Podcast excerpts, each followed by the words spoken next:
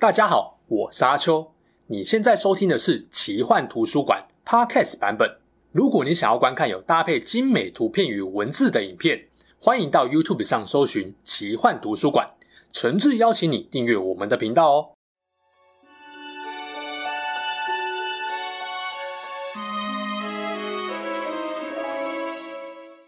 Hello，大家好，我是阿秋，来聊聊神秘奇幻的主题故事。在《迷雾之子》那集影片中，我说要说谁是二十一世纪最强的奇幻大师，被称为山神的布兰登·山德森，绝对是很多人心中的第一名。就我所知，他大概是地球上最会写奇幻故事的人了。不只是小说品质高，产量更是惊人。在一个领域被大家默认并尊为神，往往代表他们能力极强，贡献极高。棒球界现在大家最熟的就是外星人大谷翔平，在大谷之前，铃木一朗的朗神传说也是大家津津乐道的。据说朗神棒子轻轻一点就能点出一支全垒打，只是瞪了投手一下，球就飞到了二游之间。如果依样画葫芦，山神传说大概就是他连在睡觉都可以写小说，眼睛一瞪，荧幕就出现了三千字的书稿。是的，山神的等级就是奇幻小说界的大谷或一郎啊。无论是《迷雾之子》还是《聚光典籍》等大大小小的奇幻作品，只要作者是三德森，就绝对是销量的保证。那你可能会说，再怎么厉害，不过就是奇幻小说作家，影响力很有限吧？当不少人这么想的时候，二零二二年，山神的秘密计划专案震撼了所有人。这项奇幻小说募资案持续了一个月，在 Kickstarter 就突破了四千一百万美金，折合新台币大概是十二点五亿元，超过十八万的读者赞助购买，创下了该平台史上最高金额的募资案，而且足足是第二名的两倍。那因为山神小说都是奇幻基地代理并翻译出版的，所以前年募资新闻出来后，我就一直很期待。终于在前两天，二零二四年的二月二十号，秘密计划第一本小说《翠海的却丝》中译版于国际书展现场首卖推出啦。那我想应该有很多人不清楚，也好奇秘密计划究竟有什么内容，能够让这么多读者心甘情愿拿出魔法小卡对三神说：“给你钱，快点出。”所以呢，这期影片就要来跟大家介绍《山神秘密计划》募资案的内容，包含了计划的原型与主要内容。就我自己读完第一本《翠海的却丝》之后，我可以跟大家挂保证，这本书绝对会是我今后推荐大家入山神坑单行本入门作品的首选。这期也会以不爆重要雷的方式介绍第一本书的故事概要，让不熟悉山神作品的人也能感受到寰宇世界观的魅力。如果想了解更多三神秘密计划与奇幻基地推出三德森之年计划的活动内容，欢迎参考资讯栏连接。接下来我也会逐一介绍，就让我们开始了解秘密计划的内容吧。布兰登·三德森，一九七五年十二月出生于美国，跟许多作家一样，年轻时就大量阅读奇幻跟科幻小说，并开始写作自己的小说。录取大学后，先是跑去韩国首尔当了两年传教士。回国后，在杨百翰大学主修英语文学，白天上课，晚上打工，一有空闲时间就是写小说。二十八岁那年，虽然已经写了十二本小说，但是一本都没有出版。幸好不久后，Tor Books 出版社的编辑看上他创作的第六本小说《诸神之城伊兰翠》，二零零五年出版不久后，便让山德森获得了浪漫时代奇幻史诗大奖。乘着这股气势，隔年发表了《迷雾之子》首部曲《最后帝国》。成为他最知名的长篇小说系列之一。有兴趣的话，可以看我之前的介绍。《迷雾之子》三部曲的成功，奠定了他在奇幻小说界的地位。然而，山德森丝毫没被成名给影响，无时无刻都在构思、创作与拓展寰宇世界观的故事。假如说有哪一句话最能贴切形容他的人生，那大概就是“我写故我在”了吧。除了《伊兰翠》《迷雾之子》三部曲，他的知名作品还有《迷雾之子》执法龙金系列。以及预计写十部，现在写完第四部的《聚光典籍》系列，还有《白沙》等等，这些算是三神架空宇宙寰宇下的故事。另外还有《邪恶图书馆》系列、《正学师》系列、《审判者传奇》系列、《天访者》系列、《无垠秘典》与军团等等。当然，这还不包含秘密计划的四本新书哦。三德森强大地方在于，他不止高产量，每一部作品的品质评价都是上乘水准。放眼奇幻小说界，很少有人可以达到他的水准。以山神的作品数量和内容来说，一年至少得写个两本六百到七百页等级的小说哦。我说的是至少哦。如果是聚光典籍这种每一部中译本都一千五百页左右的，他也不会拖个两三年才写一部。写小说对他来说就跟喝水一样轻松写意。而且每当他写完一部聚光典籍，说他必须休息个一两年时，别以为他是真的要去放空脑袋。他所谓的休息或转换心情，就是去写其他系列的故事。更让我佩服的是，他建构了庞大的寰宇和共同神奇亚多纳西，目的是为了把不同系列的故事全都串联起来。这意味着他跟不少边写边想的作家不太一样，他早早就设定好各个人事物之间的关联，这样不仅能在不同系列作品中到处穿插彩蛋、埋伏笔，提供读者反复阅读的乐趣，也避免了吃书的情况发生。OK，希望这部分的介绍有让你了解山神被奇幻迷尊为大神的理由。接着第二部分来聊聊山神为什么会在 Kickstarter 上面发起秘密计划的募资案呢？这个计划有什么内容？为什么能够打破该平台的募资金额记录呢？简单介绍一下山神的秘密计划是什么东西。这是他和他的团队于二零二二年三月在 Kickstarter 上发起的群众募资专案，内容包含了四本从二零二二年以来的两年间他偷偷完成的小说。既然都说是秘密了，就代表专案公开之前，除了山神本人，没有人知道这四本小说的事情。所谓的秘密，不是说他那两年宣布停笔休息，然后实际上都还有在执笔的善意谎言，而是他除了表定的出版计划之外，又另外腾出了时间写了四本书。大家就好奇嘛，你到底哪来的时间，可以又多生出四本小说呢？募资案曝光后，山神在他 YouTube 频道上传的影片中跟大家坦白，原因是过去十多年来啊。他为了出席讲座、新书发表会等各种内容，每年大概会有三到四个月在外旅行。没错，像是他二零一二年来台湾宣传新书《聚光典籍首部曲：王者之路》，对他来说也是旅行的一部分。这些活动之外的剩余时间，他才能用来好好写故事。不过大家也知道嘛，二零一九年年底，COVID-19 疫情爆发，实体活动邀约纷纷停摆，旅行什么的也不太适合。山德森突然就空出了不少时间，能够自由运用。读者没意识到这点就算了，出版社编辑也没发现的样子，这就让他可以把时间拿来写那些本来脑中就有想到，只是碍于寰宇不断扩张被暂时搁置的其他故事灵感。于是，二零二零到二零二二年这两年间，山德森不止按照表定计划完成新书的撰写进度，更趁着疫情空出来时间多写了四本书。而在募资案公布之前，只有他跟他老婆知道这项写作计划，真的是保密到家。这四本秘密计划小说将在二零二三年起每三个月推出一本，当然这是英文版啊。也就是说，二零二四年的现在，这四本书国外都已经推出了，书名当然都知道了，只不过中文翻译还没那么快。影片发布至当下，只有第一本书要在二月二十七号各通路纸本书预购，二月二十九日各通路上市。这样值得一提的是，募资案前年刚开跑时，集资页面是没有公布书名的。只有提到其中三本故事会发生在寰宇世界下，另外一本则是独立的背景架构。这么做是想让读者享受盲读的乐趣，不预先揭露小说标题、内容摘要、故事主题，没有先入为主的预设认知，更能够深入沉浸在山德森建构的奇幻新世界。然后募资期间也会每周发布一支 YouTube 影片，公开书名跟朗读第一章的故事内容，赞助者可以自行选择要不要被剧透就是了。对了，这四本小说的募资案是推出电子书、数位有声书、实体精装书等不同版本。除此之外，负责专案的山神公司龙刚还发布了三德生之年的计划，读者不只能在一月、四月、七月、十月各收到一本四百多页的新书，剩下的八个月还会每个月收到一个跟山德森或小说相关的主题礼盒。一般来说，群众募资是募资方为了筹措资金，或以募集到资金数量来衡量产品能够开发到什么样的程度，也检验市场对于该产品的兴趣多寡。对赞助者来说，则是一种投资。毕竟募资当下，产品尚未到手，充其量只能说是买一个承诺，而投资本身就富含风险。为了让赞助者安心，募资方通常会尽可能详述产品的内容跟未来蓝图。让赞助者相信，他们的投资将会使自己在未来得到期望中的产品。即使募资计划看起来十全十美，也不一定能保证产品的成功。甚至某些案子本身就是一场精心设计的骗局。但无论如何，有一点绝对是核心中的核心：产品本身要够吸引人。即便是骗局，你也得把产品设计得够吸引人，才能让赞助者掏钱出来嘛。就这逻辑来看啊，三神秘密计划应该要把四本小说内容多透露一点，更能够让读者买单，不是吗？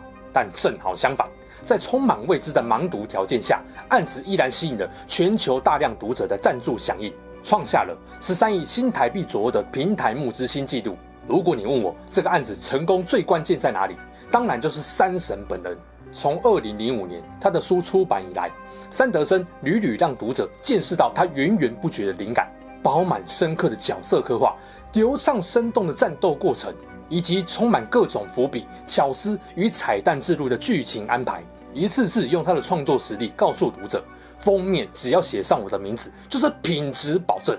正因为他的读者清楚这点，长期以来对三神有信心跟信赖感，所以即便三神对故事资讯透露甚少，还是有超多人买他的账。这种信赖感是长时间不辜负读者观众，一点一滴累积而来的。如同游戏制作人小岛秀夫，只要透露他想打造一款新游戏，即便细节什么的都还不清楚，还是能够引起众人的高度期待感一样。三德森敢这样做，也有底气。他东西早就写好了吗？不是集资后看金额才决定创作多少数量，所以读者完全不担心他故事写不出来。对了，还有一点，故事本身就是卖一种未知体验跟期待感嘛。所以秘密计划不揭露过多的故事资讯才是聪明的做法。如果剧透太多，反而会降低读者的好奇跟兴致。当然，这必须建立在山神创作就是品质保证之上。如果是一个亏底还不够的创作者，想要让自己的作品被这样高度期待，就是异想天开了。秘密计划募资金额这么高，肯定是打破山神自己跟龙刚公司的预想的。这并不是山神对自己的亏底信心不足，正是因为有足够自信。加上这些书本来就不在原本新书出版的进度中，刚好有机会让山神做一次募资尝试，结果再次证明读者对于山神的精彩想象力有着高度肯定。这案子的成功对于小说家们来说是一种既欣慰又充满动力的强心针，告诉创作者，只要你能够维持住高品质的创作内容，读者观众也相信你，就不用怕大家不肯把银弹砸在自己身上。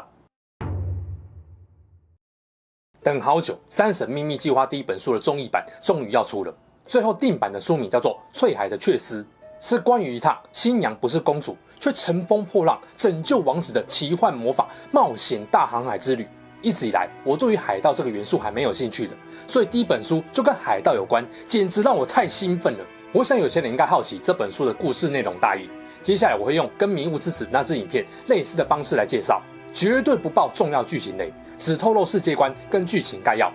故事女主角名叫雀丝，是在碧绿海洋小岛上过着简单生活的十八岁少女。这座岛位在环宇的其中一颗星球路马上面，有着非常独特的景观，包含了十二片海洋，附近也有十二颗月亮。每一片海洋上都有一颗距离自己特别近的月亮，这些月亮大到可以占据三分之一的天空。而且无论走到何处，总是能够看见其中一颗。当地人把这十二颗月亮当成神奇崇拜，并不是因为月亮赐给他们什么恩惠，而是有无尽的致命孢子会从月亮上倾泻而下。刚刚提到的海洋，也不是我们一般认知的由水组成的海洋，而是孢子填满了那个世界的海洋，创造出并非水，而是异质粉尘所构成的广大海域。船只就如同水面一般，航行在孢子粉尘上。为什么说孢子致命呢？因为一旦这东西碰到一点点水分，就会让孢子爆炸性的发芽。发芽之后会怎样呢？十二种孢子造成的后果都不同。比方说，翠丝所在的翡翠海，翠绿孢子碰到水会爆炸性的生长出藤蔓，水越多，藤蔓越长越粗壮。可以想象一下，万一不小心把孢子吸到体内，会发生什么事情？唾液会让藤蔓从你的嘴里冒出来。或长进你的鼻腔，再从眼睛等其他孔洞周边窜生出来。幸好有盐跟银这两种东西，能够让孢子作用失效。却丝做着一些简单的工作，日复一日。最能让他感到快乐的泉源，是收集水手们从遥远地方带回来的各式美丽杯子，还有听听心上人查理为他讲述的每一个故事。查理是岛上最位高权重的公爵的儿子，但为了不让却丝有距离感。他总是用拙劣谎言，假装自己不是一个贵族子弟，只是一个平凡的园丁。然而，平淡的幸福生活没有维持太久。某天，公爵宣布要举家扬帆出海，到各个王国寻找能够配得上查理身份的贵族新娘。却丝当然心碎了。查理斯对却丝说：“他会想办法假装自己是一个无聊又白目的人，让所有贵族公主都不想嫁给他。”在这之后，确实会不定期收到查理寄来的杯子跟信件，每收到一个，就代表查理找公主的计划顺利失败，即将到下一个地方。确实前后陆续收到四个，可第五个杯子从来没有抵达过。直到距离查理离开过了一年，公爵举家要回到岛上，包含他的继承人跟儿媳妇，心中默默做好准备的确实到了港口，赫然发现和公爵一起下船的继承人竟然不是查理。一位公爵的仆人找到却丝，向他解释了不幸。查理从未忘记却丝，只不过他劝退公主的把戏还是被发现。气炸的公爵和国王做了一个共同决定：除掉查理，让他航向最险恶的紫夜海。紫夜海住着一位魔女，她会定期派出船只掠夺翠绿海的边界，非常难以抵抗。一直以来，国王都想降低魔女带来的威胁。这位贵族继承人或许能够帮助国王减少魔女的侵扰。行得通当然最好啦，行不通也无所谓，反正公爵早就放弃这个儿子。只不过确实不一样。他做了人生中最荒唐、最有勇气的决定，他要自己去救查理。在这之前，他必须完成几件事：找到方法离开岛上，跨越恐怖的绯红海，深入最危险的紫夜海，然后从魔女手中救出查理。前提是查理没死的话。没错，每一件事情都像是不可能的任务。却丝将在险恶的包子海上遭遇哪些命悬一线的危机？他又是怎样穿越有龙镇守的绯红海？最终，他有抵达最致命的紫夜海吗？抵达最致命的紫夜海后，击败魔女了吗？又找到并救出查理了吗？想知道的话，就入手由奇幻基地最新出版《三神秘密计划》第一本书《翠海的却丝》，就能跟着却丝一起面对他一生从所未见的奇异生物与魔法事件。这是一趟关于十八岁少女为了爱而勇敢离开舒适圈。在危险的以太孢子和善恶难分的人类之间奋斗求生的奇幻航行。如果你有看过《迷雾之子》，却丝的成长就有点类似文，从一个涉世未深的少女，在满布危机的严苛考验中学习成长，最终成为受他人信赖、独当一面的强者。又或者你还没看过《迷雾之子》和山神其他作品，看完《秘密计划》第一本，对于这种单纯少女蜕变成有勇有谋女英豪故事有兴趣的话，那迷雾之子你一定也会喜欢。却丝的冒险之旅虽然不长，但足够让人对这个角色今后的发展期待了。如果依照山神的作风，未来其他作品中的某些人提起或遇见却丝，也不是不可能的哦。翠海的却丝里面也有两个人的名字在寰宇其他作品中出现过。OK，相信听完刚刚的介绍，你应该清楚三德森这位中生代王牌奇幻作家的魅力了。他的才华体现在惊人的写书速度与高品质的故事内容上。如果要我给山神一句评价他的话，我会说：只有你想不到的，没有他不能驾驭的。不管短篇或长篇小说，他都能让故事中充满着惊奇，让你不自觉跟着在脑海中联想他刻画的情节。也就是这样，才有那么多读者迫不及待一窥山神秘密计划的故事吧，也才会轰动全球出版界，创下前所未有的舒适奇迹。目前看起来，要打破山神在 Kickstarter 集资平台史上破四千万美金的高标纪录，真的不容易。第二名可是差了他整整一倍啊！除了第一本这个月底要出版的《翠海的却丝》，另外三本书中译版在今年也会陆续出版。如果说第一本书比较是安逸奇幻类的大人童话故事，第二本书则是包含了北欧神话、平行时空以及冷笑话的元素。第三本书可以说是当寰宇遇上动漫神作《你的名字》。三德森的顶尖浪漫之作，第四本书则是无尽追逐下的人性善恶，一窥寰宇未来的可能性。对了，二零二四年是台湾的三德森之年，奇幻基地规划了一系列三神作品跟活动给读者们。除了白沙秘密计划系列等平均两个月出版一本山神新作外，还有丰富的活动哦。其实，在翠海的却丝之前，白沙这部首发作品也很值得推荐，它是山神首部图像小说的全彩完整版。